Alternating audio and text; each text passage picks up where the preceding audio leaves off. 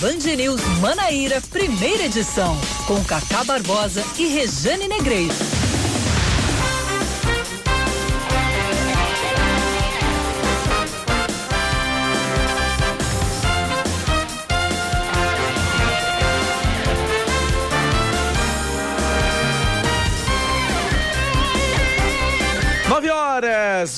24 minutos em João Pessoa, 9 horas 24 minutos na Paraíba. Bom dia, bom dia, bom dia. Hoje é terça-feira, dia 10, 10 de março de 2020. Está começando mais um Band News Manaíra, primeira edição. Comigo, Cacá Barbosa e com ela, sempre ela, Rejane Negreiros. Bom dia, Rejane. Bom dia, Cacá, e bom dia a você que está aqui junto conosco. Simbora começando, pilotando esta nave que já começa quente, viu? Fervendo, fervendo, fervendo.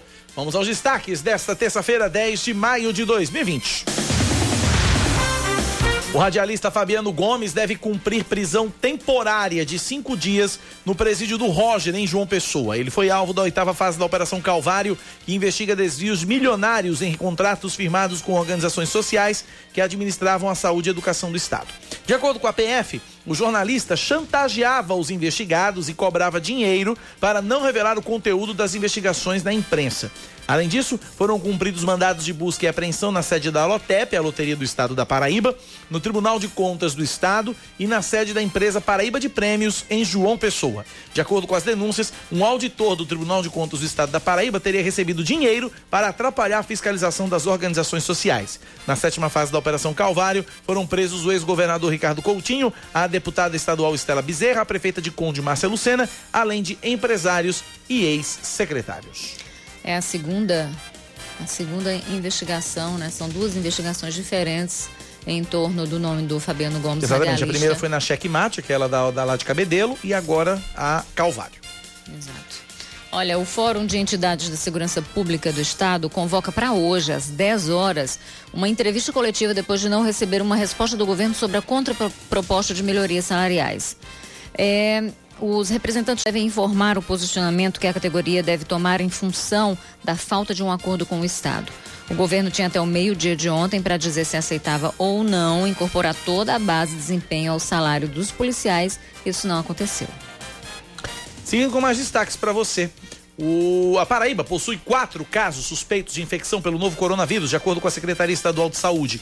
Uma mulher de 26 anos, residente em João Pessoa, com histórico de viagem pela Europa. Uma criança de 6 anos, também residente na capital, com histórico de viagem para os Estados Unidos. Um homem de 37 anos que mora em Campina Grande, com histórico de viagem para a Europa.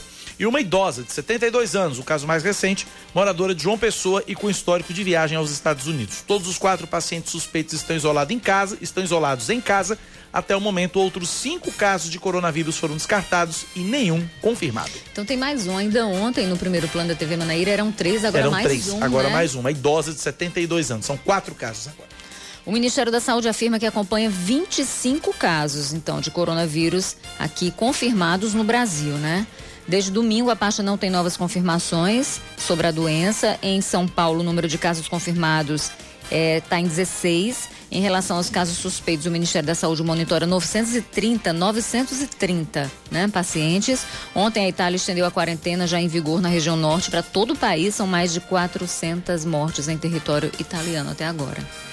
Vamos falar de esportes. O Botafogo apresenta o lateral esquerdo Cristiano, de 28 anos, contratado junto ao América do Rio de Janeiro. O jogador disputou a, a fase preliminar e os torneios contra o rebaixamento no Campeonato Carioca antes de chegar ao Belo. Ele tem uma passagem de destaque pelo Vila Nova de Goiás em 2014, indo depois para o Vasco, time do nosso querido Oscar Neto, onde caiu para a Série B do Brasileirão em 2015. Ou seja, de rebaixamento cabe entende. Ontem também o Belo anunciou a contratação do volante mineiro de 30 anos. O jogador se destacou pelo Brusque de Santa Catarina e estava recentemente no Toledo do Paraná. 9 e 28 agora. Tempo.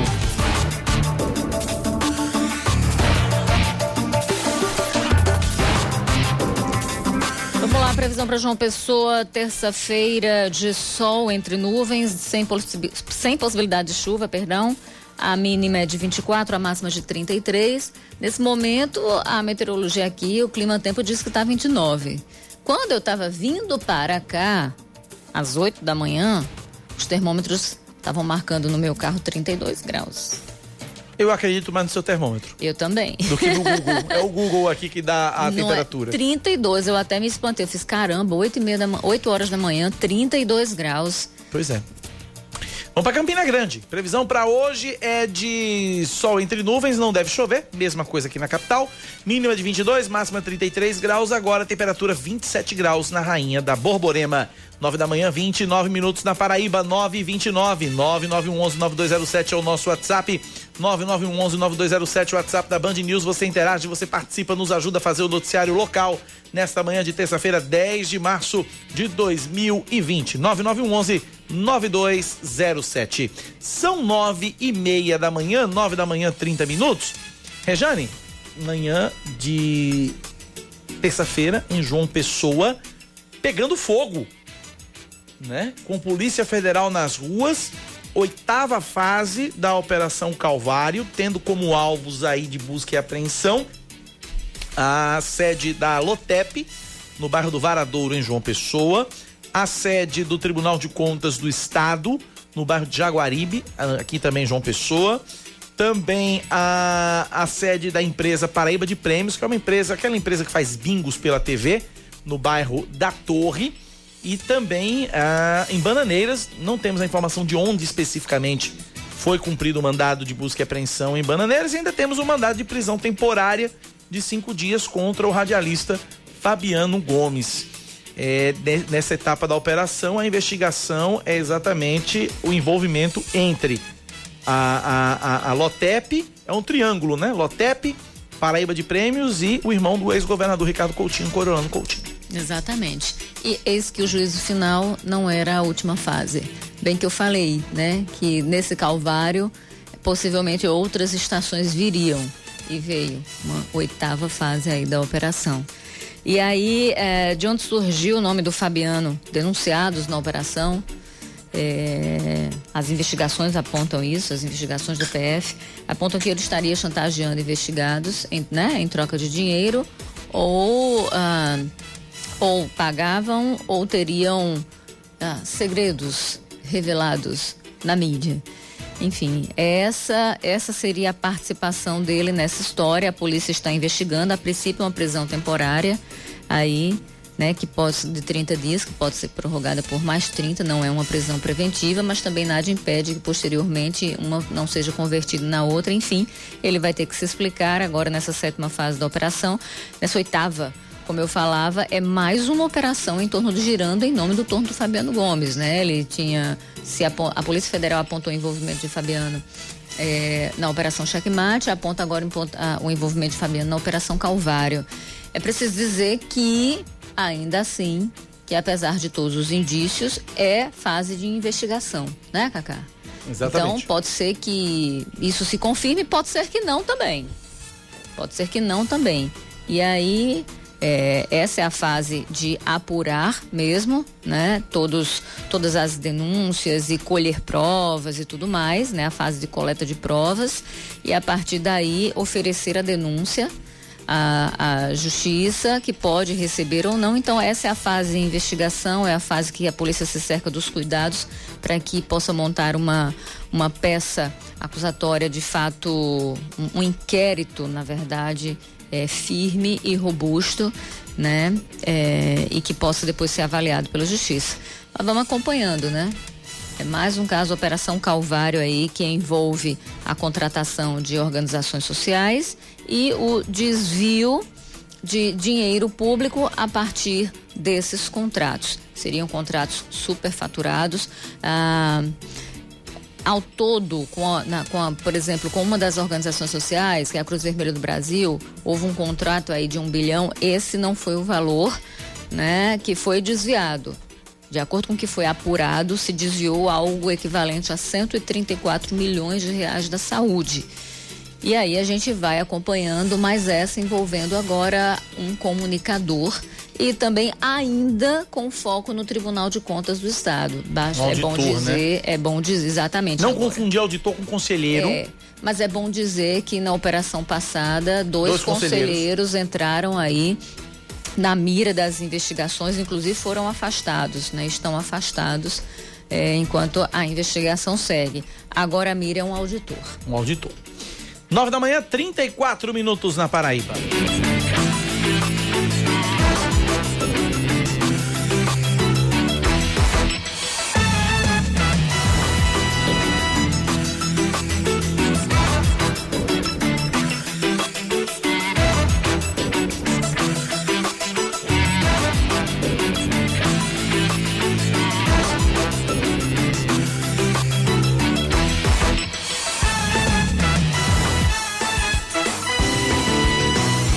Política, com Rejane Negreiros. E a gente continua aqui tecendo mais alguns comentários. É, ontem eu falava a respeito da pensão vitalícia para ex-governadores. Lembram disso? Então, é, sete ex-governadores recebem um benefício 23.500 e para ser mais exato, ainda tem 82 centavos. Isso dá algo em torno de 164 mil reais por mês, quase 2 milhões ao ano. E eu não estou levando em consideração as viúvas, ok? Existem ou existem viúvas que também recebem e isso ainda aumenta esse bolo. É dinheiro que é pago uh, que vem do Tesouro, pensão que, que vem do Tesouro do Estado, por isso sai do bolso direto do contribuinte, com exceção ali da pensão de Ricardo Coutinho, que sai da Secretaria de Estado. Enfim, isso, esses dados estão no Sagres, Tribunal de Contas que faz esse acompanhamento, então tem um registro aberto para todo mundo ver, tá lá bem bonitinho. E eu falava sobre isso ontem, por quê? Porque em outubro de 2018, o Supremo Tribunal Federal julgou inconstitucional o pagamento de pensão para ex-governadores. Ah, foi algo, uma aberração criada pela Assembleia Legislativa em 2006 é, e um benefício, ah, na verdade, o que, o, o, o, que se colocou na hora que se criou e que se e fez isso não só a Paraíba, tá? É, outros estados o fizeram e aí OABs estão Paraíba, Paraná, enfim, estão entrando né, com pedido para é, suspender, para cancelar esse tipo de pagamento junto ao Supremo Tribunal Federal, que, repito, em outubro de 2018 julgou inconstitucional, inclusive, o pagamento aqui na Paraíba. E aí a, a decisão foi publicada em março, em, em março de 2019, ou seja, um ano atrás, ok? Então faz um ano que esses valores, apesar de serem considerados, in, o pagamento ser considerado inconstitucional, eles continua, ele continua a ser feito. Bem, por que que em 2006 a Assembleia Legislativa criou esse esse esse benefício que é de fato um jabuti? Um jabuti. Tá lá, mas você não sabe quem colocou. Você, é, é, o jabuti, é, no, é o jabuti fosse, no alto da cerca, né? É, é como se fosse. O jabuti sabe por quê? Olha, olha, olha a ideia deles. Eles, eles pegaram um benefício que é é, que é dado a ex-presidentes e por tabela disseram que isso vale para ex-governador. Pela dignidade do cargo, você entende? Ah, é preciso garantir. Veja só, é preciso garantir que não haja constrangimento para o povo que encontre de, é, de repente algum ex-governador na rua, alguém que o liderou, né? Então, é, é, esse, acredite, era um dos argumentos. Vaidade. também é, é vaidade. Porque no caso do presidente da República, né, essa lógica se aplica porque ex-presidentes, né, têm direitos a assessores, segurança, a translado, né, porque não é para eles. Né? Se explica que isso é para a dignidade do cargo. E no caso do presidente, os presidentes têm acesso a segredos, segredos de Estado e que é exatamente por isso ele precisa de todo de todo um, um, um, uma estrutura depois disso, né? Porque eles não podem mais ser vistos como pessoas comuns, como cidadãos comuns, né? Então eles precisam disso. Aí pegaram essa lógica e trouxeram para o Estado. Cabe? Claro que não, não cabe. Principalmente porque a gente tem casos de ex-governadores, minha gente, que passaram apenas meses governando. Nove meses governando, ou seja, o tempo de um parto, né? Paulino, Roberto Paulino, Cícero Lucena, né? Passaram meses governando e aí por conta disso recebem pensão. Isso é uma grande excrescência, é uma grande aberração. Mas foi desse jeito que criaram em 2006 e aí essa norma estadual entra em conflito com a norma federal, entra em conflito com a Carta Maior. O que foi que o Supremo fez? Não, é inconstitucional. Enfim, e o que que acontece? Né? Se é inconstitucional, por que, que continua sendo pago? Se é inconstitucional, porque é, será que esse dinheiro que foi pago desde que a lei estadual caiu, desde que ela deixou de vigorar, esse dinheiro vai ser devolvido aos cofres públicos? Bem, minha gente, em tese deveria, não é? Em tese deveria e corrigido. Então vamos lá, são 2 milhões de reais em um ano. Dinheiro que poderia ser usado e muito bem usado e aplicado em outras coisas. Afinal de contas, se reclama que a caixa né, tá quase vazia, que não tem dinheiro, tá aí a gente vê, por exemplo, essa briga toda e essa queda de braço entre o governo e as forças de segurança. Uns querem aumento e o governo diz que não pode dar em virtude da crise financeira, da crise orçamentária. Mas veja, 2 milhões sendo pagos indevidamente. E aí ontem eu joguei aqui a história de que é, olha, vamos falar com a Procuradoria Geral do Estado para saber por que, que isso está sendo pago. E ontem eu falei com o Procurador-Geral, Fábio Andrade. E eu disse, procurador, e aí, por que, que isso está sendo pago, mesmo tendo sido julgado inconstitucional? Que foi que Fábio Andrade me respondeu. Ele disse, olha, o Estado, abre aspas, o Estado da Paraíba nunca foi intimado para cumprir essa decisão, nem pelo STF, o Supremo Tribunal Federal, nem pelo TCE, o Tribunal de Contas aqui do Estado. Ademais, existe um recurso contra essa decisão, salvo melhor juízo, interposto pela Assembleia Legislativa. Então, fecha aspas. A Assembleia Legislativa entrou com recurso para derrubar aquilo que o STF derrubou, certo? E aí eu perguntei, ué, mas não, não basta para cessar o pagamento do benefício que o STF julgue inconstitucional e publique a decisão? E aí, Fábio me respondeu mais uma vez, o Fábio Andrade, procurador-geral do Estado, e ele diz, aspas, não, até porque a decisão ainda não é definitiva, ainda está com o recurso pendente de julgamento. Fecha aspas. Ou seja, a decisão do STF, pelo que parece, foi só para inglês ver. É mero recurso acessório. Na prática, é assim é mera maquiagem.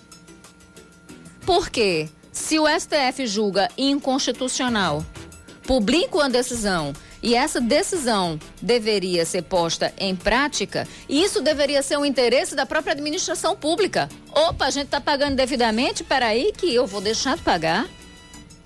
Porque eu preciso poupar dinheiro, mas não. Então, segundo o governo, não houve, portanto, uma uma, uma intimação para que essa decisão do STF fosse cumprida, nem pelo STF, nem pelo TCE. Existe um recurso, então, portanto, tudo continua como dantes no quartel de Abrantes. 2 milhões por ano pagos somente a ex-governadores que recebem a bagatela de R$ 23.500 por mês, mesmo o pagamento sendo considerado inconstitucional.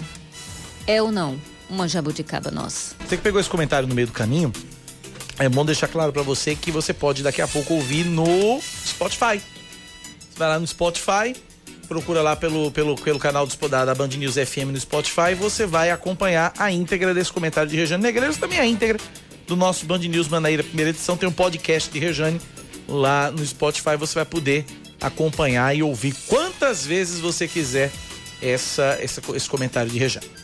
São 9 e 43 na Paraíba, 9 da manhã, 43 minutos. Uh, a gente recebe agora, para uma conversa, para uma entrevista, o vereador, presidente da Câmara Municipal de João Pessoa, pelo Democracia Cristã, João Corujinha. É o nosso entrevistado a partir de agora. Vereador, presidente da Câmara, bom dia, seja bem-vindo à Rádio Band News. Bom dia, bom dia, ouvintes da Rádio Band News. Bom dia, Cacá, bom dia, Regiane Negreiros. Bom dia, bem-vindo registrar aqui minha alegria, minha satisfação em rever Cláudia Carvalho. Saudade de você, Claudinha. Repita. Não é isso? Coisa boa. Minha homenagem, meu respeito, minha admiração a Cláudia Carvalho. A menina Cláudia, como eu sempre chamei. Rejane, primeira pergunta pro vereador João Corujinha é sua. Estamos aí é, em, com uma janela aberta. Janela partidária. Escancarada. Escancarada. Muita gente já tinha anunciado que migraria, que mudaria de partido, né? Tão logo a legislação permitisse. E Corujinha? É um momento de decisão, não só minha, mas de, da maioria dos colegas parlamentares lá na Câmara. Está uma movimentação muito grande. Nesse momento agora, nós temos só até o final do mês, eu acredito que, acho que dia 4, mas é, por segurança vai até o final do mês. Agora só tivemos a confirmação de Sandra, que migrou para o PT. Isso. E aí a gente está vendo essa movimentação, né? Normal como aconteceu há dois anos na Assembleia, com os parlamentares e agora com os vereadores. A gente está aguardando. João Corujinha vai aproveitar essa janela partidária também? Na verdade, vou porque o partido não teve crescimento a gente tem um esforço muito grande, eu administrando um partido a nível estadual, me esforçava, mas aí isso aí é uma, é, dependia muito da nacional. Tivemos um momento até que houve um. É, ia ver o ingresso de, do presidente hoje Bolsonaro. Aí quando ele começou a movimentar em algumas cidades, em alguns estados, aí o presidente Imael ficou preocupado né, em perder o partido. Eu acho que ele tem aquilo como coisa dele mesmo, não quis expandir. Aí ele não aceitou que Bolsonaro se filiasse ao, ao, à democracia cristã. E aí essa, esse travamento de crescimento vai fazer com que eu vá para outro partido. Qual partido? é o partido? É difícil dizer agora, não. Porque... Mas o tempo é curto, o tempo é, voa. É, é, não, é rápido, acho que uma semana aí, não dá mais do que uma semana para eu decidir o partido. Então tem várias possibilidades. É, tem vários convites. Diga aí pelo tô, menos quais são as possibilidades. Eu estou analisando. Quantas? Pelo menos quantas? Eu estou analisando, tem o PL, tem o PTB, tem tem o Avante, tem tem são partidos, esses três que o senhor já citou, no que diz respeito à questão programática, eles são bem distintos eles passeiam de um lugar para o outro. Né? Quando a gente fala, por exemplo, dessa questão da, da, do programa, daquilo, da ideologia que cada partido é, é, é, defende, o PL, por exemplo, é bem diferente do PTB. É verdade. E aí, por conta e disso que eu venho. Qual é o critério de, de, de, de, decisão? Qual é o critério que vai fazer com que o senhor decida para onde ir? Eu acho que o critério é o trabalho que vem sendo, vem sendo feito, sabe, como eu bem falei a respeito do, da democracia cristã. Não é matemático? O eleitoral? Conta, isso aí conta, sem dúvida, que a gente quer se eleger. É, isso aí a gente tem um partido novo, que tem uma ideologia nova, mas aí os vereadores não vão para o partido novo, não vão para o partido novo. Porque tem que ter candidatos. E se não tiver candidato, não elege. Uhum. Eu acho que é essa. É, a, parte matemática influencia, porque é, nós parlamentares sempre dizemos, o 50% você decide na filiação da, da sua eleição. E aí o trabalho que vai dizer o que você vai fazer, mas aí tem essa ideologia partidária também que conta e por conta disso eu venho analisando alguns partidos para me definir. Tu deve descer, não é anunciar essa decisão que uma semana, em uma semana. É, em torno de uma semana eu já estou decidindo, não quero deixar para os últimos, os últimos dias não. Tem uma coisa mais ou menos pensada na sua cabeça já, né? Tem, tem. Tem, mas aí a política é, é rápido demais, é muito dinâmico e a gente não pode afirmar nada. De repente a gente pensa uma coisa e, e muda. É essas mudanças que acontecem, né? Eu procuro sempre migrar para o bem, né? Querer esse lado que não só benefício próprio. Agora a gente sabe que via de regra, eleições mudam a dinâmica das casas legislativas. Então, quando foi eleição 2018, isso mudou completamente a dinâmica na Assembleia, a gente via praticamente o parlamento esvaziado. Isso já começou a ocorrer com a Câmara de Vereadores de João Pessoa. Porque, pelo menos até onde eu sei, a gente já foi é, alguns dias para lá e viu que havia um esvaziamento. Esse esvaziamento já é por conta da, das eleições, já é por conta desse momento de troca, de janela partidária, de estar tá na base, de conversar com o partido A, de conversar com o partido B? Ou o senhor acredita que isso em nenhum momento prejudique o andamento dos trabalhos na casa? Eu acredito que não prejudica, mas a movimentação, como eu bem falei, os vereadores vão passa um tempo no plenário, vai para os seus gabinetes, a movimentação no gabinete também é grande uhum. e conversa entre eles também, entre os colegas, eu participo também na, na sala, na antessala da, do plenário, e aí a gente tem conversado muito, tem atrapalhado. Nessa última agora, quarta-feira, que a gente queria votar, tinha também uma, uma audiência pública com uma sessão com é, com a prestação de contas da Secretaria de Saúde, que foi de 11 horas, e ficava muito próximo. A, a sessão está começando agora, né? Começa de 9 e meia, e estava muito próximo. E aí os colegas vereadores começou sair do plenário. Isso aí ficou, ficou difícil para que a gente. Mas aí a gente está com a pauta, e essa pauta vai, vai para o dia seguinte. A gente está querendo votar as matérias hoje. Ontem mesmo nós tivemos um, um. Acontece quase todos os dias, nós temos sessão na casa é, não está a quantidade de vereadores, mas a frequência é, deles, eles, como eu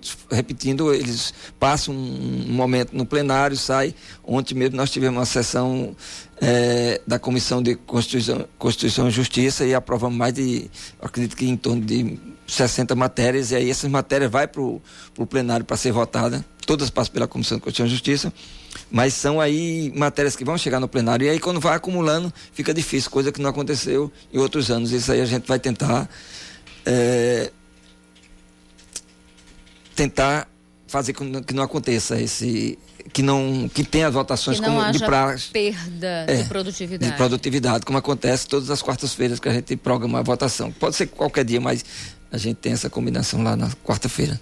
Como é que fica a questão do orçamento? O orçamento do município está travado, essa discussão está travada. Como é, que, como é que o senhor enxerga esse travamento? O que esperar isso para isso já nessa semana? Mas Pode ser que haja alguma novidade? Não, de maneira nenhuma a gente procura travar o orçamento. Eu acredito que houve, houve falhas de, de é, da parte técnica, que o, o que está travado hoje é a parte de comunicação, que foi tirado alguns recursos para outras secretarias hum. e nisso aí praticamente esvaziou o recurso da Secretaria de Comunicação, não só a comunicação, como ter outros remanejamentos. A gente já começou com, com esse travamento de remanejamento dentro da, da Prefeitura Municipal.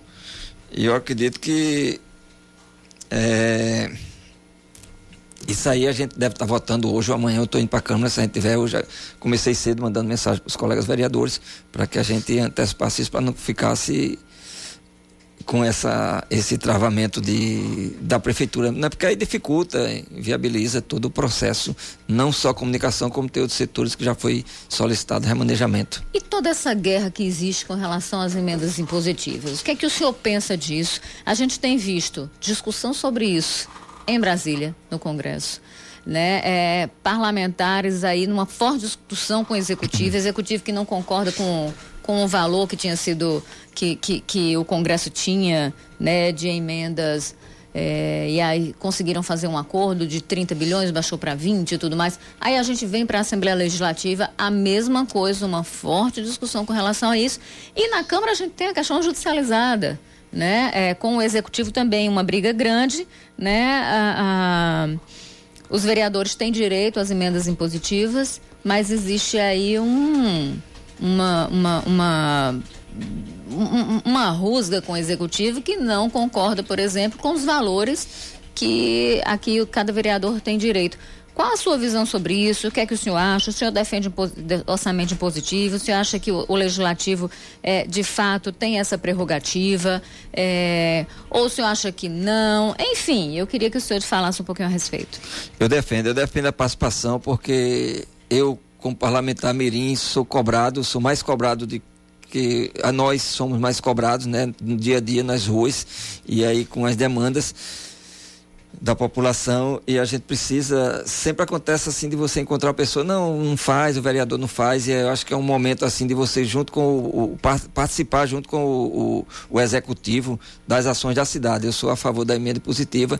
Eu acho que o que dificultou mais foi esse, esse essa fase de adaptação de esse processo né que eu tem tem esse esse amadurecimento que não aconteceu no governo de Luciano e e ele nos pediu, né, conversou com os vereadores que fosse prorrogado para o próximo ano e a gente está aguardando. Não todos os vereadores que estão agora vão participar, mas eu acredito que a partir do próximo ano a gente vai ter de verdade essas emendas impositivas, que é muito importante. A gente vinha comemorando junto aos hospitais, junto às instituições. Mas o senhor acha que o valor não é muito alto? Porque é disso que o, o executivo, é disso que a prefeitura reclama. Olha, é um valor muito alto que praticamente inviabiliza a execução dos projetos. Mas nada que pudesse ser dialogado, conversado entre os poderes, a gente tem um bom diálogo e, o, e tentasse chegar num, no que pudesse fazer, né, é, Eu acho que era mais ou menos por aí. A gente não está não é nada espantoso, não. Acho que o,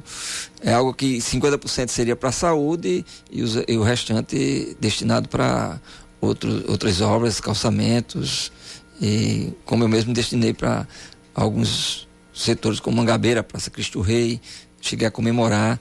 Tem uma área que eu, uma área de preservação em Mangabeira que desde a primeira vez que eu assumi, que foi no governo de Ricardo ainda, 2006 que a gente aprovou que é o Bosque das Águas, que é a nascente do Rio do Cabelo, ao lado do Trauminha. Na época ainda era Maternidade de Santa Maria.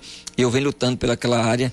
Hoje eu tenho um projeto pronto dentro da secretaria depois de muita luta já no planejamento e sendo licitado eu acho que um mês ou no máximo vai ter vai ser lançado esse projeto que só encaminhado em torno vai ser 5 mil metros aí você tem, dentro de um bairro você vai, é o bairro o único bairro, o bairro, acho que tem o Parque Manaíra, uhum. o bairro que vai ter o melhor parque dentro da cidade é o Mangabeira, porque é nascente de rio, aquele rio passa pelo, pelo Nupo, atravessa a antiga estrada da Penha e deságua lá no, com água limpa no, que é o Rio do Cabelo, na Penha, na Praia da Penha. Isso aí é um, uma história que eu quero contar depois e vai ficar dentro do bairro mais populoso, é o bairro que eu sou sempre majoritário. Eu tenho lutado há mais de 10 anos e eu acredito que agora sai. O senhor tem falado, o senhor falou agora em Mangabeira, e que o senhor é majoritário, um dos mais votados lá e tal. E os ouvintes aqui, já chegam perguntas aqui de dois ouvintes perguntando a respeito da sua atuação no bairro de Mangabeira. O senhor deu dois exemplos aqui rápidos, a Praça Cristo Rei e essa, essa, esse parque, mas o que é que o senhor tem feito além disso pelo bairro de Mangabeira como vereador? Eu lembro muito bem, a gente lutava pelas ciclovias, hoje do, do bairro de Mangabeira tem ciclovia e ciclofaixa, aquela área também da do Souto Maior, a gente lutava por ciclovia, sempre defendi.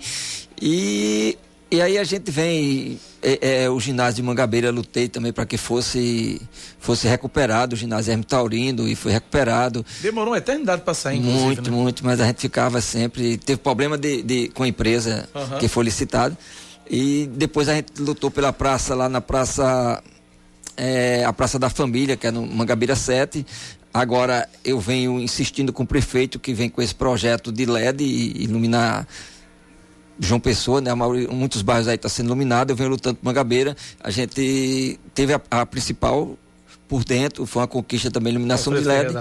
E agora a Josefa Taveira, em poucos dias a gente também vai, já conversei com o prefeito, ele disse que vai, é, vai ser iluminado e vai me chamar para lá para a gente é, participar dessa, desse, desse, dessa entrega da iluminação, não só ali, como ali ao lado do, você conhece bem Mangabeira, Cacá, ali ao lado do antigo posto Texaco, aquela via que era cobrada, aquele acesso que é, é Alfredo Ferreira da Rocha para é, Josefa Taveira. Uhum. Ali teve o asfalto, agora recente, depois de a gente ter solicitado. E agora também eu pedi para que fosse iluminação de LED e vai acontecer isso. São coisas que a gente está no dia a dia lá. Todos os dias eu estou em Mangabeira, passo sempre na escola, lá na minha escola, e, e vou para a Câmara, né? Depois dessa. Passo o dia na Câmara hoje praticamente, mas de manhã cedo sempre estou, todos os dias eu estou em Mangabeira. São 9h58, eu preciso fazer um intervalo. Rejane Negreiros vai deixar uma pergunta para o vereador João Corujinha, presidente da Câmara Municipal de João Pessoa. É, a gente tem visto também toda uma é um ano de eleição e a gente tem visto toda essa movimentação com relação a essa questão de eleição e é, me parece que oficialmente a gente não tem ainda a eleição, o período, a largada dessa corrida mas me parece que fora disso, nas redes sociais, em muitas visitas aos bairros, a campanha já começou. Né? É... O senhor acredita que isso pode, de alguma forma, desequilibrar ou ajuda a equilibrar o pleito? É, e eu falo de fundo partidário, de partido que tem dinheiro para investir em determinadas candidaturas e não tem em outras. Eu falo daquelas pessoas que já não, não, não, não, tem, um, um, não tem mandato eletivo, que isso também pode dificultar. Ou o senhor acha que não? O senhor acha que o modo como as coisas são feitas agora pode facilitar para a gente que nunca teve um mandato, mas que tem um trânsito muito bom nas comunidades, ou seja, essas pessoas, o modo como a campanha vem sendo tocada hoje extraoficialmente pode ajudar quem não tem mandato a se, a se eleger esse ano? O que é que o senhor pensa? O que é que o senhor acha? O senhor acha que isso dificulta o processo ou não? A gente conversa um pouquinho sobre isso depois do intervalo. Já, já depois do intervalo, a resposta do vereador João Corujinha, presidente da Câmara Municipal de João Pessoa, a essa pergunta de Regiane Negreiros. Mas você, ouvinte, também pode mandar sua pergunta para o nosso WhatsApp, o número 9911-9207, 9911-9207. Você está ouvindo Band News Manaíra, primeira edição.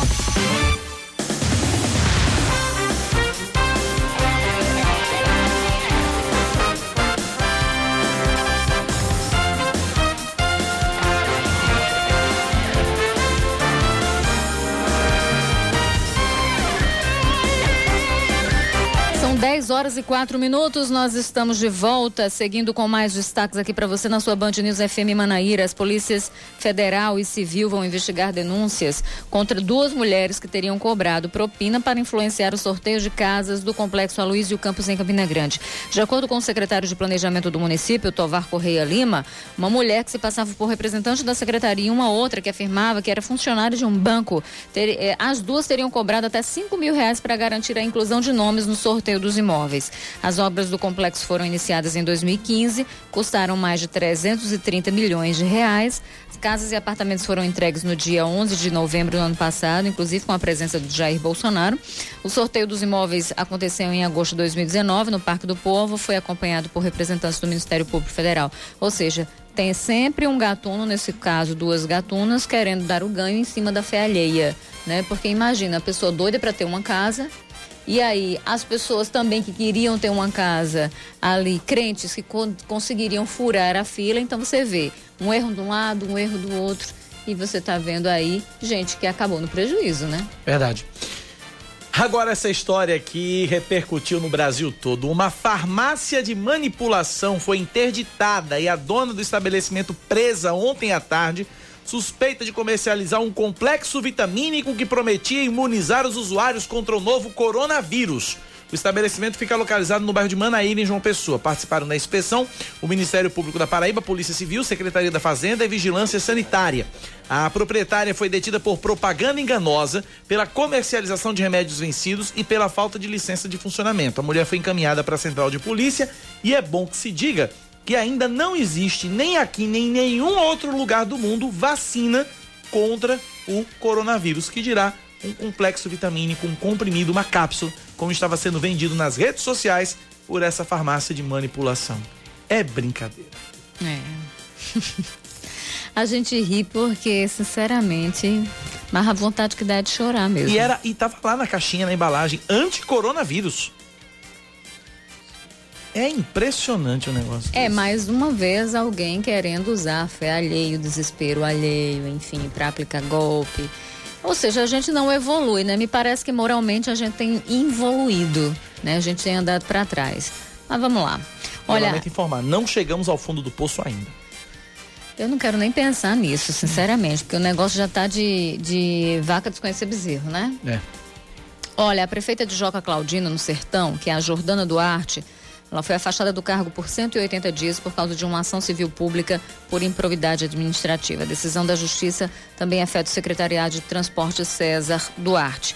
Os dois foram denunciados porque não enviaram, desde 2018, a lista de veículos que operam transporte escolar no município. Nenhum carro foi levado até o pátio do Detran para vistoria. Nenhum. Além disso, várias irregularidades foram percebidas, foram notadas em veículos que foram inspecionados depois. É a segunda vez que Jordânia é afastada do cargo pela Justiça. Falar do presidente Jair Bolsonaro, que diz ter provas de que houve fraude nas eleições de 2018. Ontem, durante a visita aos Estados Unidos, o presidente disse ter evidências de que venceu o pleito em primeiro turno. No entanto, nada foi apresentado até o momento. Minha campanha, eu acredito que pelas provas que tenho na minha mão, que vou mostrar brevemente. Eu fui eleito no primeiro turno, mas no meu entender houve fraude. E nós temos não apenas é, uma palavra, nós temos é, comprovado brevemente, eu quero mostrar, porque nós precisamos de aprovar no Brasil um sistema seguro de apuração de votos. Devido às suspeitas levantadas por Bolsonaro, ainda antes do segundo turno, as urnas passaram por uma auditoria que comprovou a segurança, mas apoiadores do presidente nas redes sociais continuaram ecoando a ideia de que as urnas eletrônicas não são seguras. Mas é impressionante isso, né? E é porque ganhou. Se não tivesse ganhado, a gente já estava em guerra civil há muito tempo. E olhe lá. Agora é impressionante. Abre a boca para falar. Nós temos comprovado, então prove primeiro. Prove primeiro, porque até agora as provas que tem dizem o contrário. Todas as auditorias feitas, tudo que foi feito, e é um processo extremamente sério, porque quando você diz isso, você tira a legitimidade, você deslegitima toda uma instituição, toda a justiça eleitoral. E todos os servidores, que então quer dizer que toda a justiça eleitoral, todos os servidores que trabalharam nesse pleito, todos são corruptos, todos são criminosos. É isso que a fala do presidente diz. Então, antes de sair com uma besteira dessa, falando esse tipo de coisa, porque isso é uma acusação gravíssima. Então, traga as provas. Do contrário, é só alimento para a própria militância. Que aí vai dizer amém para tudo que ele quiser, independente de ser verdade ou mentira. Vamos falar de esportes, Regina? É com você. A Federação Paraibana de Futebol remarca os dois jogos atrasados que o Botafogo tem pelo campeonato estadual. Domingo, o Belo enfrenta o Nacional de Patos às quatro da tarde no Almeidão, em jogo que vale pela sétima rodada. Já na quarta-feira, o Alvinegro encara o Souza também no Almeidão, mas às 8 e 15 da noite, pela quarta rodada da competição. O Belo é o terceiro colocado no grupo A, com 11 pontos, mas está invicto e pode empatar na liderança com o Atlético de Cajazeiras ao fim dos dois jogos. O Trovão tem 17 pontos e a melhor campanha geral até aqui. 10 da manhã, 10 minutos na Paraíba, são 10 e 10. Nosso WhatsApp 9911-9207, 9911-9207. Estamos conversando aqui no estúdio com o presidente da Câmara Municipal de João Pessoa, vereador pelo Democracia Cristã, João Corujinha. A Rejane deixou uma pergunta no bloco passado. Vamos lá, Rejane, repete a pergunta. Vamos lá, a, a, gente tem, oficialmente a gente não tem campanha ainda, porque a campanha ela só começa 45 dias antes da eleição. Mas extraoficialmente, de fato, já tem gente na rua, já tem gente fazendo campanha, necessariamente não está pedindo voto porque não pode. Né? Não pode dizer, olha, vote em mim assim. Quer dizer, isso aqui não pode. Mas fazer a campanha, falar de projetos, falar que já está aí, falar que tem meta para isso que tem. Isso pode, isso já está acontecendo nas ruas, até mesmo nas redes sociais. O senhor acha que isso embaralha o jogo ou que isso facilita o jogo? Principalmente para quem não tem mandato, principalmente para quem não tem recursos de fundo partidário, ou o senhor acha que isso é nefasto? Esse ano será uma eleição assim que vai ser praticamente 50, é, quase 100% com recurso de fundo partidário. Eu, é o recurso que você tem, é que você só pode tem um limite, tem um limite teto? de 10% do que você é, ganhou no ano anterior, declarou. E aí, fora isso, é recurso partidário. Como você bem falou, alguns partidos são maiores e têm mais recursos para investimento e prejudica alguns que não ingressam nesses partidos. Mas aí tem outro lado, tem o um lado do trabalho, tem aquele caminho que você faz para chegar a, a se eleger né, durante e, o, toda a sua vida. Eu acho que conta muito isso. Eu fui candidato pela primeira vez, não adquiri êxito e a partir da segunda, da segunda vez que eu consegui, que eu consegui ganhar. Não é fácil também a reeleição.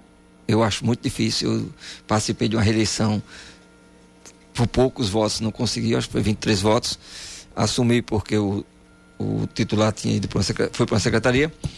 Mas eu acho que a dificuldade, não só para quem está lá, que não mostra um bom trabalho, mas para quem está de fora também. O, a, na verdade, Jane, é, eu digo que quem está lá no mandato tem mais facilidade.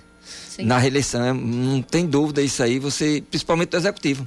Já tem base, tem, também tem dinheiro, né? Já tem um mandato, tem uma pode, estrutura pode negociar de gabinete, com o partido. Olha, eu preciso manter isso. É verdade. E aí, o, principalmente o executivo, eu acho que a reeleição se torna fácil para o executivo. É, não significa que a eleição ganha, mas, não, não. mas dá uns pontinhos de vantagem. Dá, Agora, conta muito o trabalho que você vem fazendo. Agora eu queria falar um pouquinho sobre a questão administrativa mesmo, já que o senhor tocou no executivo, né? E, e um gestor da Câmara não deixa também de é, executar esse tipo de serviço de gestão e tudo mais. É, e eu queria que a gente falasse um pouquinho do ponto eletrônico, porque isso tem a ver com a questão, com a ideia de economia, de recurso e tudo mais. Mas eu queria que o senhor falasse um pouquinho desse projeto lá na casa, na Câmara de Vereadores de João Pessoa. É um desafio nosso grande você chegar numa, numa gestão pública, numa casa assim, num, num, num parlamento e implementar o ponto eletrônico. Né? A gente está nessa fase de adaptação e com, os, com todos os funcionários. Tem o gabinete à parte, hum. que tem muito trabalho externo né, do parlamentar, mas aí dentro da Câmara mesmo a gente vai vai oficializar o ponto eletrônico. Mas vai funcionar para quem tem mandato ou é só para os servidores da casa, os concursados? Servidores, os concursados, quem tem mandato, como assim? Com o parlamentar? Sim, parlamentar vai bater ponto? Não, não tem como não. como não. E aí, é, eu acho que se, se fosse para bater ponto. Né?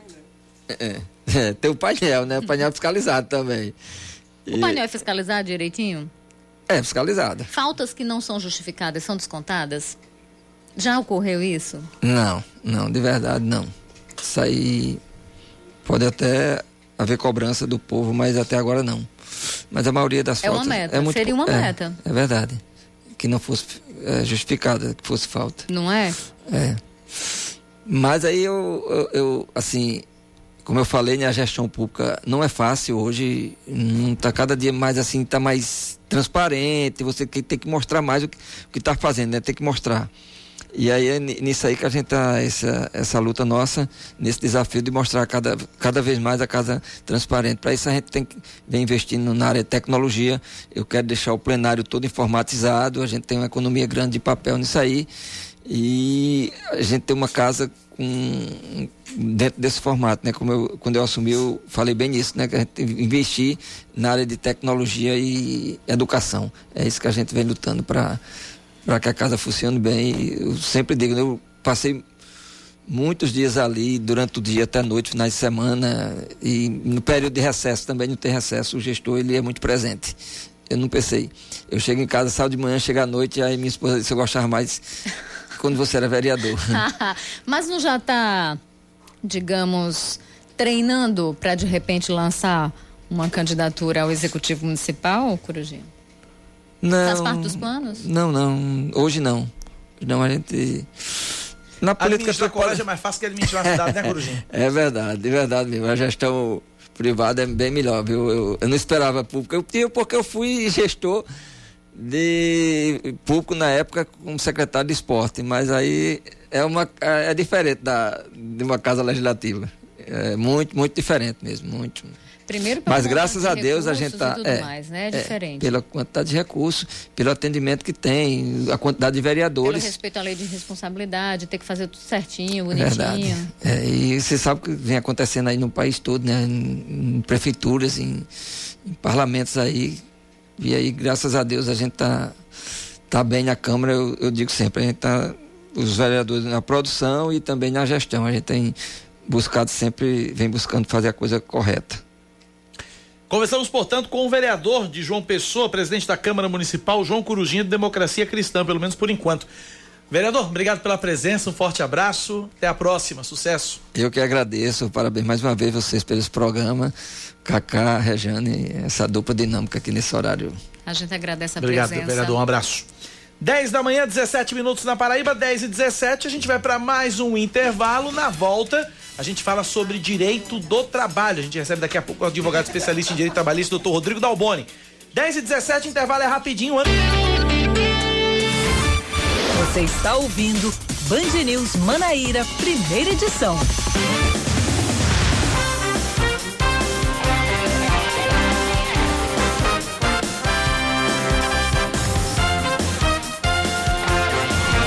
10 horas mais 22 minutos. A Procuradoria da Câmara de Vereadores de Bahia considera constitucional o pedido de intervenção do município feito pelo Tribunal de Contas do Estado. Com isso, a casa decidiu que o assunto entra em pauta hoje. Caso a intervenção do Estado seja, seja aprovada, o nome do interventor e o prazo para que a ação aconteça devem ser definidos imediatamente pelo governador João Azevedo. De acordo com o presidente da Câmara, vereador Jefferson Quita, do PSB, uma possível intervenção pode durar de três meses até o fim do mandato do prefeito Berg Lima. O TCE apontou diversas irregularidades, a exemplo da falta de aplicação do mínimo constitucional em educação, dentre outras. Uma verdadeira série de irregularidades na administração de Bahia. Pois é, não é à toa. E lembra que a gente vinha falando disso, que a gente falou disso há um tempão. E eu falava exatamente, falamos disso também na história, quando, quando da época de Santa Rita. Ué, mas não cabe uma intervenção? Tá, é. e o TCE apontou a necessidade de uma. Resta saber se isso de fato vai acontecer ou não. Depende da Câmara agora. É. Olha, o programa Empreender Paraíba abre hoje inscrições para conceder crédito a empreendedores de nove municípios que desejam iniciar o próprio negócio ou ampliar um negócio já existente. São 30 vagas para cada um dos seguintes municípios: Areia, Caraúbas, Cochichola, é, Fagundes, Massaranduba, Matinhas, Monteiro e São Sebastião de Umbuzeiro. Para Campina Grande são 200 vagas. As inscrições podem ser realizadas por pessoas físicas que tenham mais de 18 anos, legalmente emancipadas também perdão, e que residam na Paraíba há mais de seis meses. Uh, é só entrar no site empreender.pb.gov.br. Empreender.pb.gov.br. 247 cartões do passe legal foram bloqueados em fevereiro em decorrência de acessos irregulares de passageiros no transporte público da capital. De acordo com o Sindicato das Empresas de Transporte Coletivo Urbano de João Pessoa, em fevereiro foram analisados quase 1 milhão e 100 mil acessos Deste total, 223 cartões de estudantes e 24 de pessoas que têm direito à gratuidade foram bloqueados por uso irregular. Os dados também mostram uma redução de 32% no número de cartões bloqueados em relação a janeiro. O usuário que teve o cartão bloqueado deve comparecer à sede do Cintur JP, que fica na rua 13 de maio, número 103, no centro, e pagar R$ 16 para receber um novo cartão. Vamos seguindo. Olha, as instituições financeiras consultadas pelo Banco Central reduzem a estimativa de crescimento da economia de 2,1% para 1,9% em 2020. Para os anos seguintes, a projeção permanece em 2,5%. A estimativa para a inflação, segundo o Boletim Focus, subiu de 3,19% para 3,20% este ano. Falar de esportes agora, o Campinense deve anunciar reforços até o fim da semana, mesmo na liderança do grupo B do Campeonato Paraibano. Ontem, na reapresentação do clube, a novidade foi a volta do atacante Fábio Júnior, que treinou com o restante do elenco depois de se recuperar de uma lesão. O jogador esteve fora das últimas partidas, logo após a eliminação da Copa do Brasil. A Raposa tem 13 pontos e pode garantir a vaga nas semifinais do estadual já na próxima rodada. 10 da manhã, 25 minutos na Paraíba, 10 e 25, duas informações aqui. Uma mais leve, outra um pouquinho mais pesada. Eu vou começar pela mais leve, Rejane. Hum. É, se é que a gente pode chamar assim, né? De leve, né? Porque também não é tão leve assim. Mas imagina, Rejane Negreiros, você ganhar assim 21 mil reais. Hum. Interessante, né? Sim, claro. Interessante, né? 21 mil reais e tal. 4.588 dólares, mais o equivalente a 21 milhões, 21 mil reais e tal. Agora, para isso, para que você receba esses 21 mil reais, esses 4.588 dólares, você precisa fazer algo muito simples e muito bacana de fazer. É ser cobaia, no, ser cobaia em um teste de um campo de pesquisa, se permitindo que o laboratório injete em você o coronavírus. Perdoe. É um laboratório, Queen Mary Bioenterprise Innovation Center, em Londres. Está oferecendo 4.588 dólares, 21 mil reais, para desenvolver uma para pessoas voluntárias para ajudar a desenvolver uma pesquisa para é, desenvolver uma vacina contra o coronavírus. As cobaias elas vão ser infectadas com as versões, uma versão mais fraca, Rejane. Uma versão mais fraquinha do vírus, que devem causar sintomas respiratórios leves.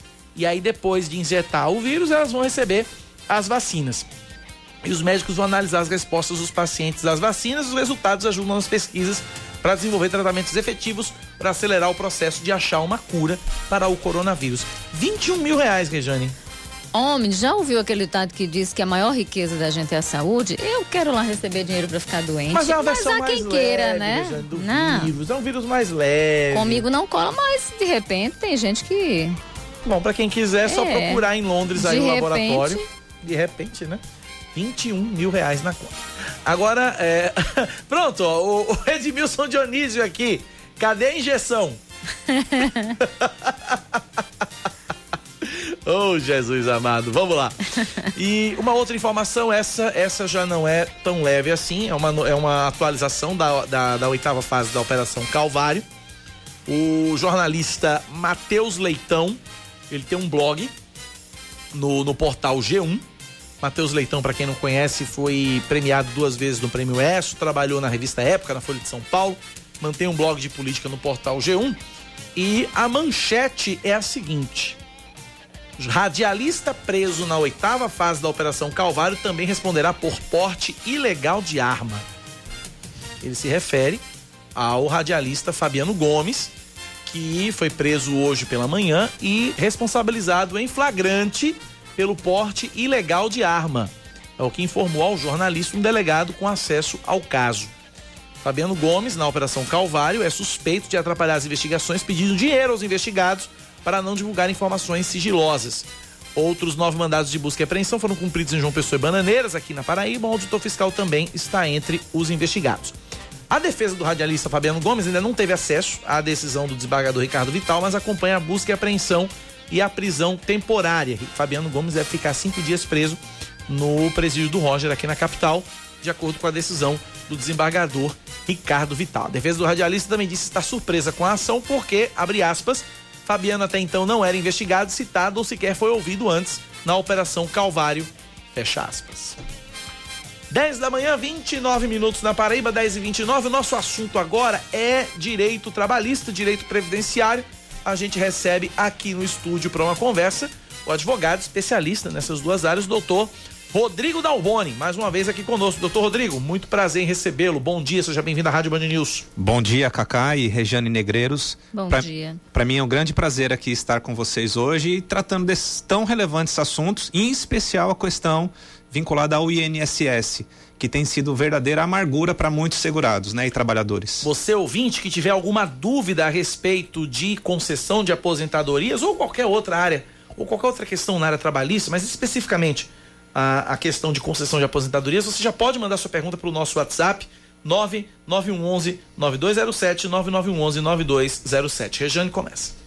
Vamos lá, a gente tem aí uma fila grande no país inteiro, algo em torno de 2 milhões de pessoas é, tentando dar entrada no benefício sem conseguir, ou até mesmo tentando liberar um benefício porque passou pelo pente fino. Então são mais de 2 milhões de pessoas. São 2 milhões? Cerca de 2 milhões é? de segurados é, estão vinculados nessa fila do INSS. Nessa fila do INSS. Na Paraíba a gente tem mais de 25 mil pessoas, Exato. acho que cerca disso é, nessa situação.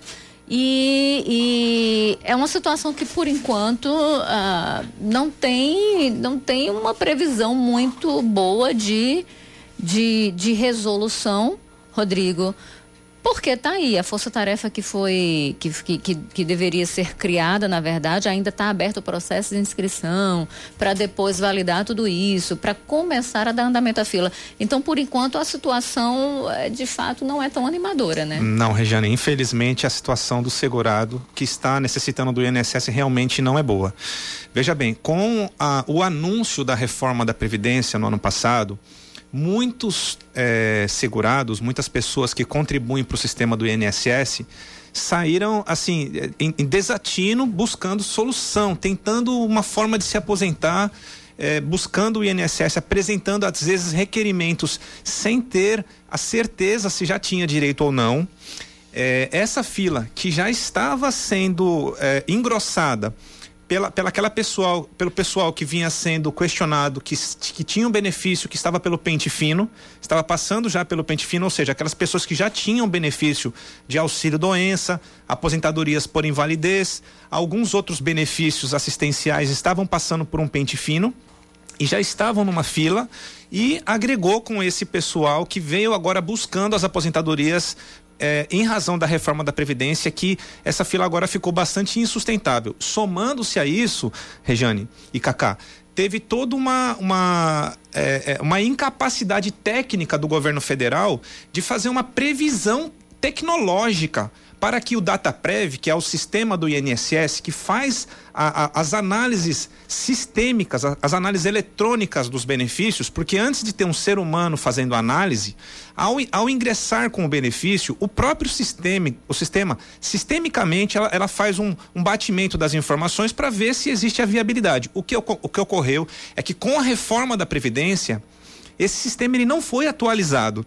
Então, teve que. Eh, a, os, os técnicos do INSS estão tendo que fazer as análises de modo manual e o sistema ainda vem sendo atualizado com alguns, eh, algumas, alguns requerimentos da, dessas alterações que já estão sendo implementadas. Então, a massa que está em, nessa fila está muito grande. Ou seja, a população está pagando por um processo de reprogramação de todo um sistema para que aí sim a agilidade de antes volte. Exatamente. Mas me parece muito estranho, porque a, a, a, a, a toda, toda a discussão em torno da reforma da Previdência, ela levou meses. Exato. Não foi algo tão rápido. Exato. Então, como que você se prepara para reformar uma Previdência? Como que se prepara um projeto, apresenta-se um texto e ao mesmo tempo também não prepara o sistema, o DataPrev, para receber no, as novas regras. Exatamente. Me parece uma inconsistência, fruto de falta de planejamento absurdo, ou seja, era uma tragédia anunciada. Uma tragédia anunciada e uma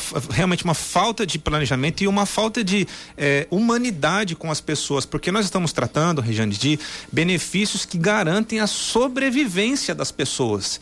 E olha só, dos nossos 223 municípios aqui na Paraíba, só para ter um índice, cerca de 170 municípios sobrevivem é, de recursos gerados pelo INSS, que alimentam os aposentados, os beneficiários que vão lá no mercadinho, na farmácia da região e fazem as compras. E é bom que se frise que não se, não se trata apenas, quando se fala em benefícios do INSS, não se fala apenas em aposentadoria, mas tem os auxílios doença, os outros benefícios, auxílio, auxílio é, acidente, é, auxílio, né? maternidade, auxílio maternidade, auxílio acidente, né? o próprio BPC, que é um benefício BPC. de prestação continuada, aposentadoria rural. Nós estamos numa série de benefícios e as pessoas estão a, aguardando sa para saber como é que vai se solucionar essa, essa, esse cenário que está em, em, em verdadeira catástrofe social.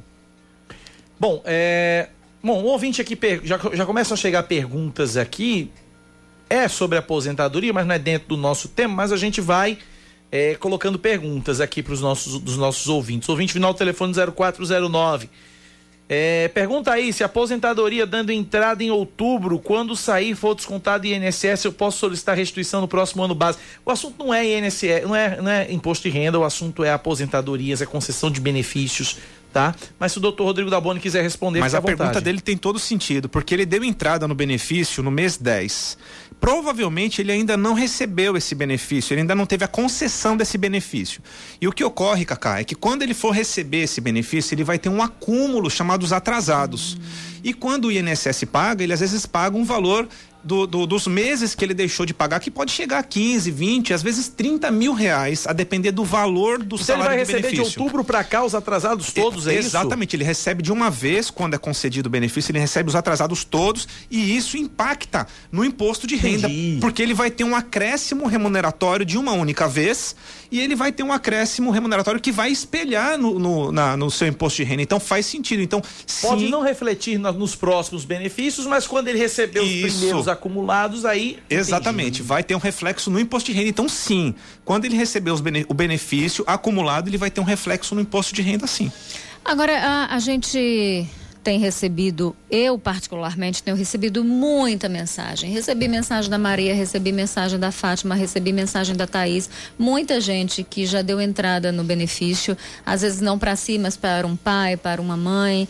É, a Maria, inclusive, diz que ela cuida do pai já há cinco anos, ah, caminhoneiro, de cama, já não tem mais saúde, pagou a previdência por anos a fio e tem tentado há meses a concessão do benefício e não consegue. Nesse caso, o que fazer? Qual a dica? Qual a orientação que o senhor dá a, a Fátima e as pessoas, a Maria e as pessoas que estão numa situação semelhante? O senhor responde já já. Já já, depois do intervalo, a resposta do doutor Rodrigo Dalboni, advogado especialista em direito previdenciário e direito trabalhista. Você ouvinte também pode mandar sua pergunta para o nosso WhatsApp, 9911-9207 e 9911-9207. 10h37, a gente volta em instantes. Você está ouvindo Band News Manaíra, primeira edição. 10 e 39 olha aí, Leandro Oliveira. 30 segundinhos para os pregos, faltou pouco. O ex-prefeito de Cacimba de Areia, Betinho Campos, foi preso no fim da tarde de ontem pela Polícia Rodoviária Federal. De acordo com a PRF, as equipes estavam realizando uma fiscalização de rotina na BR-230, na entrada do município de Patos, quando abordaram um veículo conduzido pelo ex-prefeito. Após averiguação, foi constatado que havia um mandado de prisão em aberto contra ele por falsidade ideológica. Betinho recebeu voz de prisão e foi levado para a delegacia de Polícia Civil de Patos e deve passar por audiência de custódia. E a gente vai seguindo agora com mais um destaque aqui para você. Começa na próxima terça-feira a quarta semana municipal de transparência pública e combate à corrupção, que é promovida pela prefeitura aqui de João Pessoa. E dentre os temas a serem abordados estão a Lei Geral de Proteção de Dados, políticas e integridade na prevenção e combate à corrupção e a ouvidoria como ferramenta de gestão e participação social. O evento que acontece vai até quinta-feira, dia 19 é aberto ao público e as inscrições já estão abertas, inclusive no site da Prefeitura. Se você tiver interesse em participar, é só acessar o joaopessoa.pb.gov.br. A indústria avança em janeiro de 2020 em comparação com dezembro do ano passado, interrompendo dois meses de taxas negativas consecutivas. No entanto, no acumulado em 12 meses, a atividade industrial recuou 1%. Os dados são da pesquisa industrial mensal divulgada hoje pelo IBGE, na expansão de 0,9% na comparação da passagem de dezembro do ano passado para janeiro deste ano. Houve altas em três das quatro grandes categorias econômicas e em 17 dos 26 ramos pesquisados. O primeiro, o resultado é o primeiro indicador do ano da atividade do setor, que registrou queda de 1,1% em 2019 após dois anos seguidos de alta. Também nesta terça-feira, o IBGE apontou para o recorde na safra nacional de grãos, puxado principalmente pelo arroz, milho e soja. Os números chegam a 249 milhões de toneladas de grãos, 3,1% superior ao mês de fevereiro de 2019. A área colhida foi de 64 milhões de hectares, também um crescimento de 1,8% frente ao ano passado. Rejane, futebol ou policial, você que escolhe.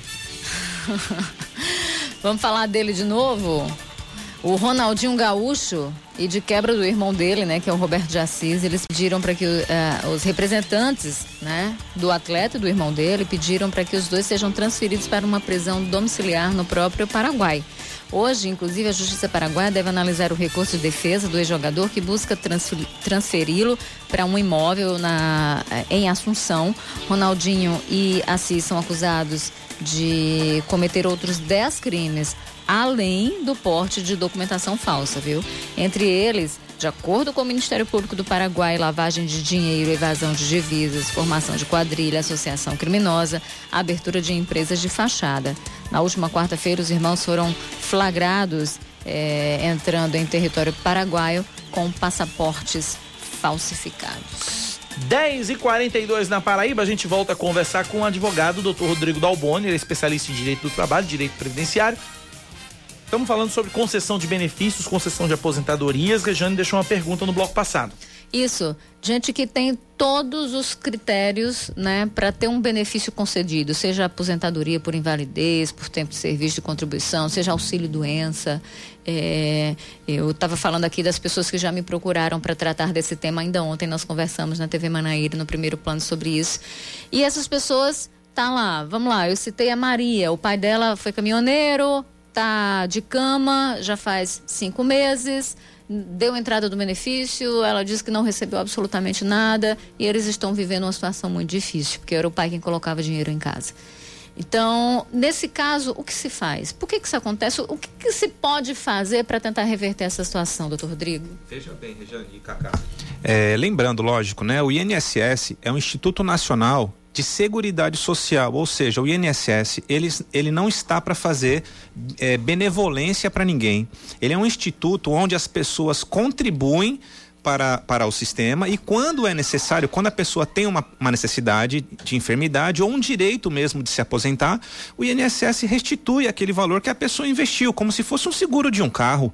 A gente, quando tem um carro assaltado, um acidente, a gente não fica constrangido em ir lá e requerer o nosso benefício que seria a restituição do carro ou o pagamento daquele prêmio. E o INSS tem que ser dessa maneira. O segurado ele tem que ser bem atendido, ele tem que ser tratado com respeito e é algo que não está sendo feito pelo nosso governo federal, Regiane. É como se o, o, o segurado fosse um correntista. Exatamente. E como se a Previdência fosse um banco. Você está colocando Exatamente. lá o dinheiro na sua poupança. Exatamente. O INSS ele não faz nenhuma benevolência, ele não está fazendo nenhum ato de, de bondade. É, um, é, um, é, uma, é, uma, é uma sistemática de restituição daquilo que foi recolhido. Então, o que, o que ocorre, Regiane, é que o INSS ele não tem se programado, ele não tem feito o papel dele de se, de se precaver estruturalmente e administrativamente. E isso sempre foi um retrato do INSS e nos últimos anos tem piorado, porque as pessoas têm visto no INSS uma forma de se estruturar a vida, uhum. é, a vida na, na, fase mais adulta, né, na, na, na, velhice, ou mesmo na necessidade de saúde. E neste caso que você trouxe, Regiane da Maria, é, esse beneficiário que está acamado, que ele tem é, todo o período de recolhimento, ele tem direito de requerer o INSS. Porém, o INSS, neste momento que nós estamos passando, eles têm demorado uma média de quatro a cinco meses para fazer uma análise da documentação, para ter a primeira resposta. Uhum. E o que nós temos visto bastante acontecer, Rejane, é que quando o INSS responde, ele requer algum documento ou ele faz um, uma, uma, requisição, ele coloca mais uma situação para o segurado, não dá resposta de plano, se concede ou se não concede o benefício. E muitos dos segurados, depois que eles dão entrada no benefício, eles não acompanham o que está acontecendo nesse, nesse requerimento dele. O INSS acaba respondendo para essa pessoa, a pelo pessoa site, pelo site. Meu INSS. É, é, a, o INSS responde pelo site ou mesmo manda uma comunicação, uma cartinha, às é vezes manda. Mas e a cartinha? Manda também, manda uma carta. Às vezes a pessoa não recebe essa carta, mas manda. É, e a, a, pessoa acaba não recebendo esse feedback do INSS e acaba não respondendo. E fazendo com que, naturalmente, a, esse benefício não saia. Então, o que nós orientamos, o que nós temos visto, inclusive, Cacá, é que muitos dos segurados que dão entrada nos requerimentos, que solicitam a aposentadoria, o auxílio doença, o auxílio maternidade, um BPC, que é o benefício de prestação continuada, depois de dar entrada nesse benefício, a pessoa simplesmente esquece, fica aguardando vir uma resposta, mas ela não consulta pelo sistema do meu INSS. Então, o que nós orientamos a todos os segurados e que isso também seja uma prática, Cacá, das pessoas que ainda não deram entrada porque pelo meu INSS, que é um site do governo federal, meuinss.gov.br, a pessoa faz um cadastramento ali, pelo seu NIT, pelo número do trabalhador, ela consegue ter uma visibilidade de como é que está, primeiro, o cenário dela, quantos anos ela já tem de contribuição, se alguma das empresas que ela trabalhou consta lá como, como recolhimento dela, que é um direito dela, e quando ela faz o requerimento junto ao INSS, aquele é um dos canais e que o, que o INSS responde esse segurado. Deixa eu só corrigir, doutor, é meu ponto INSS. Isso, isso, desculpa. Meu ponto INSS ponto, ponto gov, gov ponto br. Exatamente. Meu ponto INSS ponto gov ponto br. Você pode, você, você depois que você dá a entrada, você dá, você, você se cadastra nesse, isso, nesse isso. portal e aí você pode acompanhar. Porque às vezes você fica esperando a comunicação do INSS e a comunicação do INSS ela não vem. Exatamente. Mas está lá no site. Aí o INSS, Cacá, ele tem um prazo de 45 dias para dar uma resposta. Caso ele não dê essa resposta em 45 dias, a, o segurado ele pode entrar com uma ação judicial, um mandado de segurança em determinados casos, mas o que nós orientamos. E o INSS dá essa resposta em 45, mesmo que essa resposta seja, ó, ainda não, mas exato, daqui a pouco. Exato, exato. O INSS ele tem feito este, este feedback um pouco atrasado mas tem feito feedback. Então, o que nós orientamos aos segurados é que, primeiro, ele faça o cadastramento pelo meu INSS. Por ali, ele vai conhecer a história previdenciária dele. E caso ele não tenha domínio, é que ele chame, contacte alguém, contrate alguém para fazer esse requerimento. Porque o benefício do INSS é algo que é um direito do cidadão. O, cidadão tem direito de ter um benefício, de ter direito ao acesso. E o INSS tem a obrigação de atender o segurado. O INSS não faz favor para ninguém. O INSS está simplesmente restituindo, retribuindo aquilo que foi recolhido em favor dele. Então é um dever do INSS atender o cidadão no prazo determinado de 45 dias, mas é também uma obrigação do segurado manter os recolhimentos em dia e também monitorar para saber se aquilo que ele requereu já foi feito a resposta em favor dele pelo sistema do INSS meu, meu ponto INSS ou pelo, um, pelo canal 135 também pelo telefone ao, ao INSS também dá esse retorno pelo 135 da Previdência. Chega aqui uma pergunta aqui de um ouvinte. É, ele pergunta o seguinte: trabalhei cinco anos com uma pessoa como costureiro. Tive que entrar na justiça para receber minhas contas. Tive causa ganha, mas não recebi. A justiça decretou penhora de bens, mas não consta nada no nome dele, nem banco. Detalhe, ele anda num, berro, num belo carro e mora numa bela casa, não consta nada em banco. O que, que ele faz numa hora dessa?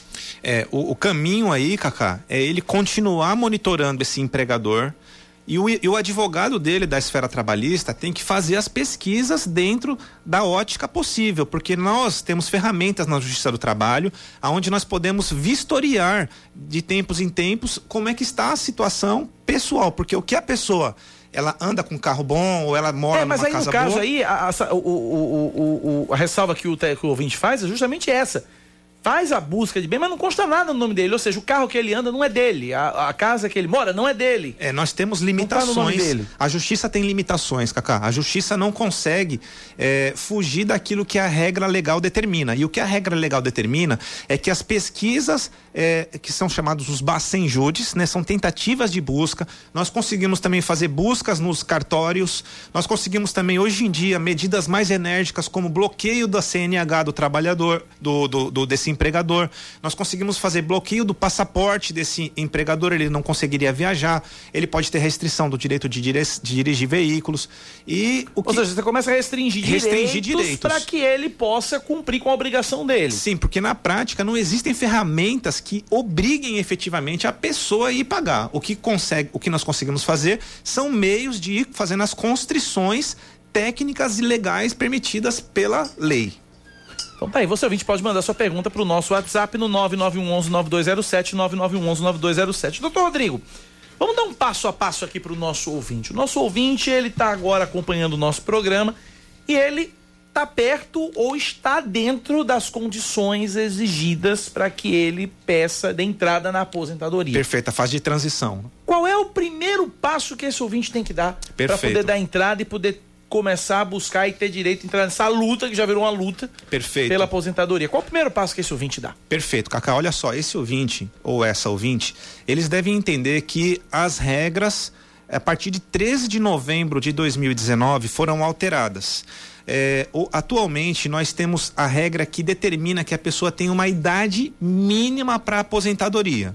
Se ela ela antes da reforma ter entrado em vigência, antes de 13 de novembro de 2019, ela tiver já tivesse direito a, a, a, a, essa aposentadoria, ou seja, ela tem um direito adquirido. Então ela pode requerer a aposentadoria com base nas regras antigas. Caso ela ainda não tenha esse direito, ela vai requerer esses benefícios, mas passando por uma regra de transição. Mas o primeiro passo, Cacá, para aquela pessoa que está querendo fazer uh, o seu pedido de aposentadoria, é ela fazer o cadastro no meu, meu.inss.gov.br. Primeiro passo aí no site. É, para ela conhecer a estrutura de recolhimentos dela, Regiane, porque muitas vezes a pessoa trabalhou por muitos anos e ela tem na carteira de trabalho todo o período anotado. Só que às vezes, Regiane, o, o INSS não reconheceu algum dos períodos que ela recolheu lá atrás, ou também acontecia muitas vezes da empresa anotar a carteira de trabalho da pessoa, mas não fez a comunicação desse trabalho ao INSS. Então, a primeira, o primeiro passo é esse segurado se conhecer previdenciariamente, ele ter um status de como ele está. É o que nós chamamos, Cacau, hoje em dia, Rejane, de planejamento previdenciário. O segurado ele tem que planejar para saber se ele já tem direito ao benefício hoje ou quanto tempo ele ainda demora para conseguir esse benefício. Ele consegue, se ele for todo regular, fazer uma simulação pelo site, pelo meu é, ponto inss.gov.br, ele consegue fazer uma simulação. Então, o primeiro passo que esse segurado, no caso da aposentadoria, ele tem que fazer é se conhecer. No caso dos benefícios, o auxílio doença, o auxílio doença acidentário, um BPC, que é um benefício de prestação continuada, uma licença maternidade. Neste caso, o beneficiário ele não faz uma programação tão tão profunda porque ele está precisando emergencialmente, Cacá, de um benefício, porque ele sofreu um acidente, ou porque ele está lesionado, ou porque ela está gestante, está próxima de ter o período de, da, do nascimento do neném, ou no caso do, do, do benefício BPC. Então, neste caso, o segurado ele tem obrigatoriamente que entender algumas regrinhas. Porque olha só, Cacá, que interessante. Existem benefícios que não requerem período de contribuição, a chamada carência. Uhum. Existem doenças, por exemplo, câncer, AIDS, tuberculose, doenças bem maculantes que não necessitam da pessoa ter feito recolhimento prévio para ter o auxílio doença.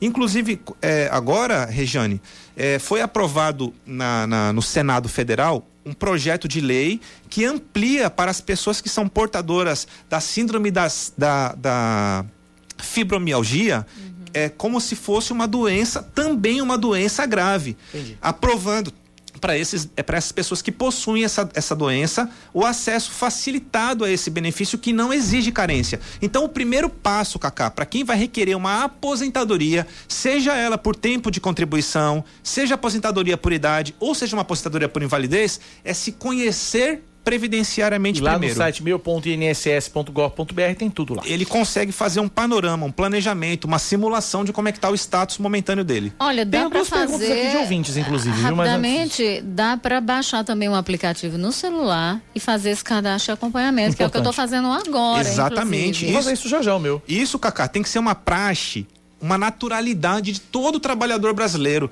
Se teve algo positivo nessa reforma da Previdência, se é que teve, porque na minha leitura ela não é momentaneamente cabível uhum. e não foi necessária essa reforma da Previdência, ela não vai se aplicar aos meios que se foi colocado, mas se teve algo que é importante nessa reforma, foi abrir os olhos do cidadão para saber que ele tem que se conhecer previdenciariamente e esse é um bom canal. Importante. O canal do meu.inss.gov.br. Ou pelo aplicativo. Ou pelo aplicativo. Vamos lá, duas perguntas de ouvintes aqui. O Eric Eugênio pergunta: Bom dia, minha mãe é funcionária pública federal, tem 30 anos de contribuição ou mais e 61 anos de idade. Ela pode se aposentar com salário integral? Ela já está na, na, regra de transição da aposentadoria por tempo de contribuição, a chamada, onde a mulher ela tem que ter 30 anos de contribuição e o homem tem que ter 35 anos de contribuição. Antes da reforma, Cacá e Rejane, não era necessário uma idade mínima. Uhum. O, que a, o que a reforma imputou foi para esse tipo de público, para essa, essa ouvinte, ela agora tem que ter uma idade mínima. Antes da reforma, a mulher que tinha 30 anos de contribuição, independente da idade, e o homem que tinha 35 anos de contribuição, completou aquela regra, tem direito ao benefício. Com a reforma da Previdência, agora esse segurado, ele terá que ter, além dos 30 anos mulher e 35 anos homem, ela vai ter que ter uma idade mínima. No caso para a mulher, a idade mínima é de? No caso da mulher, a idade mínima hoje, ela é de 56 anos tá certo? E ela vai chegar a, a 62 anos. Nós estamos numa fase de transição. Então, aquela mulher que já tem 30 anos de contribuição e no mínimo 56 anos de idade, ela pode já começar a se Tem planejar. Aquela, é aquela regra 86, 96? É, é, é, é além de ter a idade, o tempo de contribuição, agora nós vamos passar pela regra proporcional da 87, 97, porque esse ano mudou. Então ela tem 30 85, de contribuição. 86, é, né? esse ano. Então ela tem 30 de contribuição, 61 é. de idade faz 91. É, ela já está dentro da regra. Ela já pode já pode dar entrada a, a na aposentadoria. Exatamente. Ela, essa, essa senhora, se o sistema dela também for vinculado ao INSS, porque ela é uma servidora pública federal e ela pode ter um regime ou regime é, que a gente chama de regime geral, ou ela pode estar por um regime próprio, dependendo do órgão federal que ela faz, que ela atua. Também é algo que tem que se analisar. E nós podemos também, Cacá, fundir, fazer uma, uma aposentadoria híbrida, certo. fundir os dois períodos. Eu tenho dois minutos e um minuto é para sua resposta agora dessa pergunta. Agora é, é, é correr aqui. Vamos é, lá. Se apos... é, tenho 65 anos, 33 de serviço, posso requerer aposentadoria na PB Prev? Sou homem. Então, ele é a mesma coisa. É a mesma coisa. Ele segue o mesmo cenário. Ele é assim com 33 dá 98. É, só que o que acontece, Cacá, é que ele segue um regime próprio. Uhum. A PB Prévia aqui no governo do estado tem um regime próprio que define as próprias regras. Então ele não segue no, no não nesse, segue, nesse, não caso. segue o sistema do INSS. Ele já tem pela PB Prévia, ele já tem tempo de contribuição, ele já tem direito a aposentar. 33. Mas, exatamente, mas não pelo INSS, e sim pelo sistema próprio da do PB Prévia que é do governo do estado da Paraíba. Lamentavelmente o nosso tempo acabou. Doutor Rodrigo Dalboni, obrigado pela sua presença aqui no estúdio da Rádio Band News. Um forte abraço. O senhor voltará mais vezes, pode ter certeza disso. Olha, Cacá e Regiane, eu é que agradeço dessa oportunidade de trazer informações extrema, de grande eh, relevância para o cidadão que está nos, nos escutando e estou, estou sempre às ordens para atender o chamado de vocês. Muito obrigado, doutor Rodrigo. Um abraço. 10h59, ponto final no Band News Manaíra, primeira edição. Convidar você para nos acompanhar também na TV Manaíra Band. Meio-dia tem Vitor Freitas no Fala Cidade. 1h20, Regiane Negreiros em primeiro plano. 1h40, Gerardo Rabelo no Muito Mais. 2h30, o chefe Wellington Almeida com os Sabores. E eu às 6h50 da noite com o Paraíba Urgente. Regiane, o que é que tem no primeiro plano hoje, 1h20, rapidinho? Olha, a gente traz aí os detalhes da Operação Calvário. A gente fala sobre o processo de arrecadação ali da vaquinha feita pela prefeita. Já bateu 10% já. Má Márcia Lucena do Conde.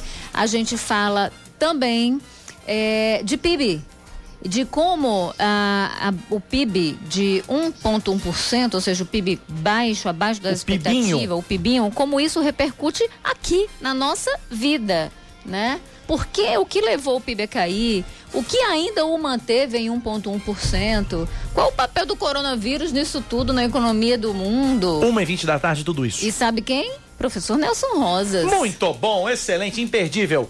1 e 20 Regiane Negreiros em primeiro plano. Eu espero você às 6h50 com aquele resumão de meia hora mas que tem tudo que você precisa saber para ficar sabendo, para começar a sua noite muito bem informado no nosso Paraíba Gente, depois da Atena e antes do Jornal da Band. Amanhã cedinho eu tô aqui, seis da manhã. Rejane às 9h20 chega para comandar comigo o Band News Manaíra, primeira edição. Rejane, até amanhã na rádio, até mais tarde na TV. Até amanhã, beijo pessoal. Vem aí o Band News no meio do dia com Felipe Bueno e Carla Bigato no Noticiário Nacional e Oscar Neto no Noticiário Local. Amanhã a gente se fala na rádio, mais tarde na TV. Valeu, tchau, tchau. Você ouviu Band News Manaíra, primeira edição.